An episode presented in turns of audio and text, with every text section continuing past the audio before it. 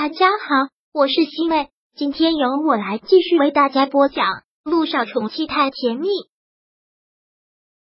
第四百零三章。萧盘给他的惊喜，在萧九现在都觉得声音有些轻颤。我在听，刚才你说什么？萧盘听到他说这句话，毫不掩饰的笑了出来，说道：“你这个丫头，能不能再呆萌一点啊？说自己有听了。”难道听不到我说什么吗？我说今天晚上我做晚饭给你吃，你想吃什么？中式的还是西式的？萧九现在一点吃饭的胃口都没有，那颗心直接提到了嗓子眼儿，实在是担心。随便吧，今晚上吃什么都可以，我又不挑食。是你这点好，从来都不挑食，而且你怎么吃都不胖，你这就是所有女人羡慕的体质啊！萧谭开玩笑的这么说了一句：“好了，那我自己就看着买了，你在家等我。”好，萧九喃喃的说了一句：“那我在家等你。”萧九现在心里真的是惴惴不安，感觉就像是有一场世纪大战要开始了一样，心里特别的忐忑，特别的害怕。他再次给陆亦辰打了一个电话，但这次他的手机却直接关机了。听到他关机，心又慌了。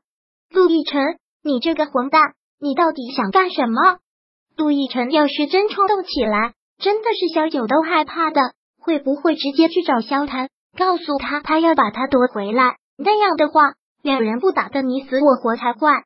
萧九先回到了家，萧谭很快就大包小包的拎回去了。看到他笑得特别开心，这段时间旅行也累了，给你放松一下。买了牛排，我煎牛排给你吃。今天晚上我们来一场烛光晚餐。好，萧九点了点头，就看着萧谭拿着东西，兴冲冲的进了厨房，那股高兴劲儿是是为自己心爱的女人做饭的那种幸福感。萧九一直攥着手机，希望手机响起来，但是又害怕手机会响起来。杜奕晨的手机一直关机，他在干什么？不会连夜坐飞机过来吧？过来吃饭了，小九。萧谭喊了他一声，但萧九并没有听到。萧谭直接走到他的跟前，说道：“你在想什么？”魂不守舍的，我做好了，我们两个可以开始吃饭了。美美想什么？萧九又看了看餐桌，都已经做好了吗？这么快呀？煎个牛排不用那么麻烦啊！快来吃饭了。萧谭拉过了他的手，让他坐在了餐桌前。萧谭关上了灯。然后在餐桌点起了蜡烛，就是上电视里演的那样，很浪漫的烛光晚餐。摇曳的烛光映着彼此的脸，显得特别的好看迷人。我们两个人在家吃饭，还用搞这一套啦？当然了，这叫有情调。生活不能那么单调，偶尔玩一玩浪漫还是可以的。萧谭借着烛光看着他的脸，觉得特别的吸引他。小九，你知道吗？越跟你接触的深。我就越被你吸引，你身上好像就是有这种魔力，就像是一个漩涡，让我不断的深陷，完全的不可自拔。我没有那么好的，小九被说的都有些不好意思了。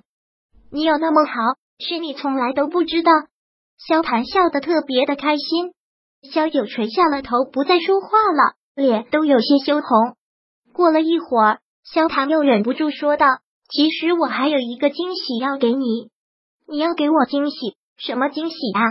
萧谭先是卖关子的顿两顿，然后才开口说道：“就是我干回我的老本行了，以前就是干经纪公司的，现在我也注册成立了经纪公司，不过跟之前维纳娱乐不同，这次是艺人经纪公司，专门为你而建的，只有你这一个艺人，不会再签任何人。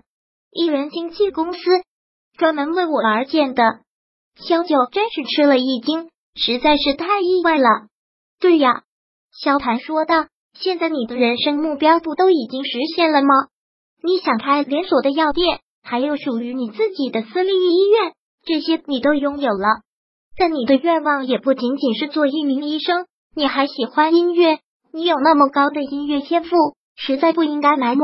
我还是希望你能重回娱乐圈，做你想做的事。”就算你回到了娱乐圈，你的药店、你的医院也都可以兼顾。我只是不想让你有什么遗憾，你想做的都想让你去做，所以才成立了这个艺人经纪公司，就是专门为你而建，里面全部的工作人员只为你服务，绝对会让你专心的做音乐，其他的什么都不干。萧谭说的这个对萧九来说实在是太震撼了，他承认他喜欢音乐。内心里好像有音乐的种子在骚动，但是艺人经纪公司是不是太夸张了？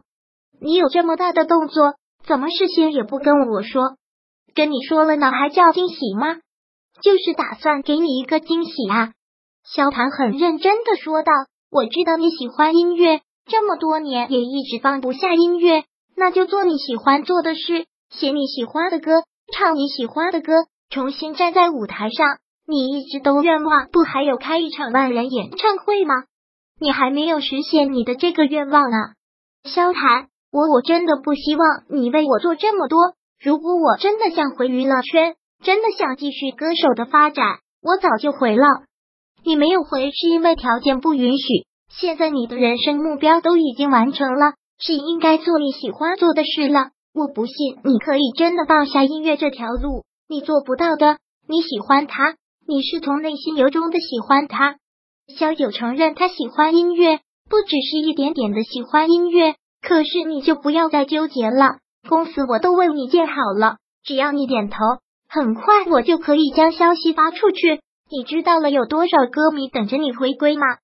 虽然你在娱乐圈混的时间不长，但是你人气超高的，不信你自己到微博上看啊，下面的留言还都是等着你回来。难道你就忍心辜负那些歌迷的期待吗？萧谭说的实在是太打动他，不让他说什么。萧谭继续劝道：“小九，不要再委屈自己，想做什么就去做。你在娱乐圈的发展可以很长很长。”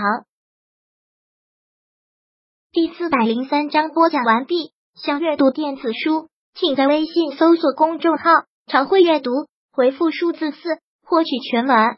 感谢您的收听。